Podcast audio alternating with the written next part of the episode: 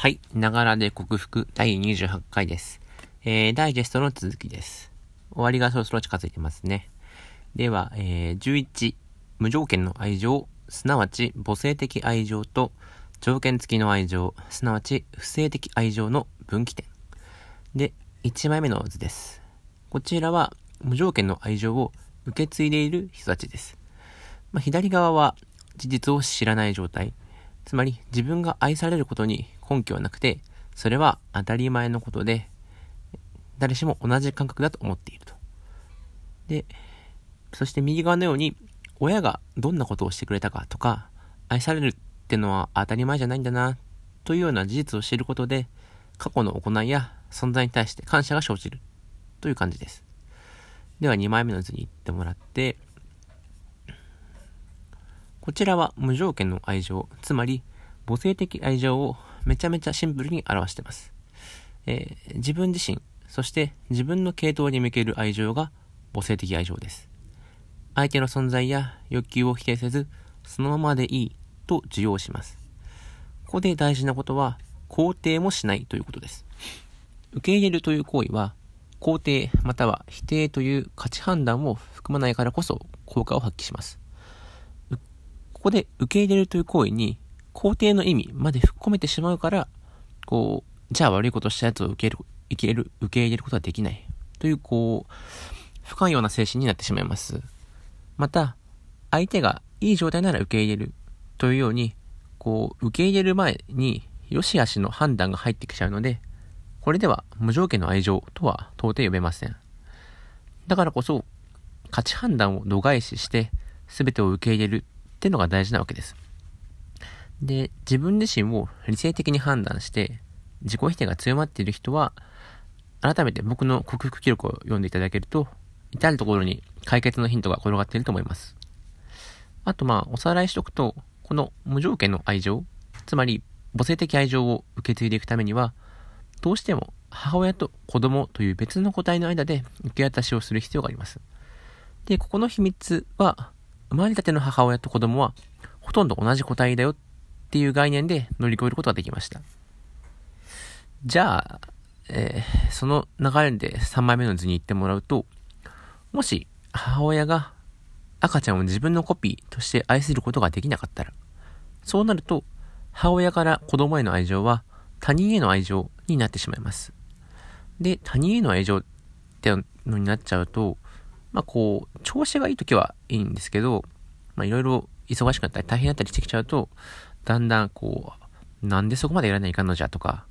なんか見返りがないと嫌だというような、こう、どうしても負の感情が生み出されてしまいますと。まあ、自分への愛情だったら、このような感情っていうのは出てきようがないんですから、このじ、赤ちゃんに向ける愛情が自分へのものか、他人へのものかっていうのは、本質的に違う愛情であることがわかります。では、4枚目に行ってもらって、他人への愛情ってことは、価値判断を伴う愛情になってしまいます。まあ、いい子だったら愛する。気に入らない子は愛さない。っていうような極端な状態も生まれやすくなります。まあ、それこまでいくと、それは果たして愛情なのかって気もしてきちゃうんですけど、で、誤解を招きやすかねないので、こう注意しておくと、先ほど赤ちゃんは母親のコピーという表現をしましたが、こう、これはあくまで考え方の上で、生まれたての鍵や枝時期の話ですね。こう、親の叶えられなかった夢を叶えるために、子供をコピーのように育てるというような、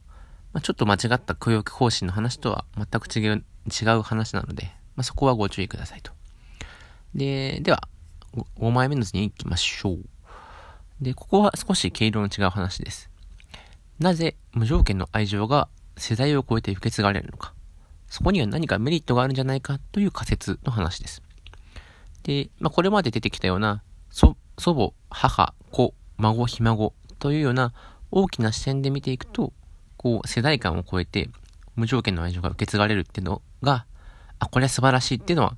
一目瞭然なわけですよ。ただ一方で、こう、視点をこうギューッと狭めて、母と子供の間だけに視点を狭めると、まあ、いまいちその凄さが実感できないなと。で、ただここで、母と子供の間だけでも、明らかに、こう、わかるメリットがあるならば、まあ、母親が無条件に、無意識に無条件の愛情を受け継ぐという行動をするメリットになりますよね。まあ、インセンティブになるというか、そういう感じです。で、じゃあ、ここにどんな、こう、仕組みがあるかっていうと、僕の仮説としては、ここでも愛情と感謝のサイクルが働きます。で、どのように働くかというと、生まれたての赤ちゃんに対する無条件の愛情は、自分自身への愛情なわけです。で、自分自身への愛情ですから、まあそんなすごくないっちゃすごくないんですよ。一方で、冒頭でも言ったように、無条件の愛情を受けて育った子供は、大きくなって様々なことを知ると、今度は親に対する感謝が生まれてきます。で、この時、その大きくなった子供から親に感謝が返ってくるわけですが、この時の子供ってのは、もはや母親とは別の個人、つまり他人なんですよね。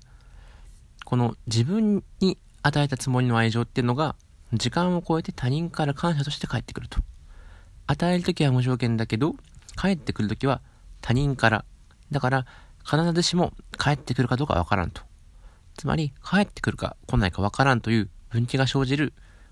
条件付きの感謝ということになります。平たく言えば、当てにしてなかった感謝が返ってきた時ほど嬉しいものはない、つう話で、この無条件から始まり条件付きの感謝で返ってくるという構造が無条件の愛情を受け継ぐ原動力になっている。だから、無条件の愛情を持つ系統は力強く持続していくんだろうと僕は考えています。で、最後、6枚目と7枚目はまあ、ほとんど同じような話で、無条件の愛情、つまり母性的愛情が受け継がれない系統ということは、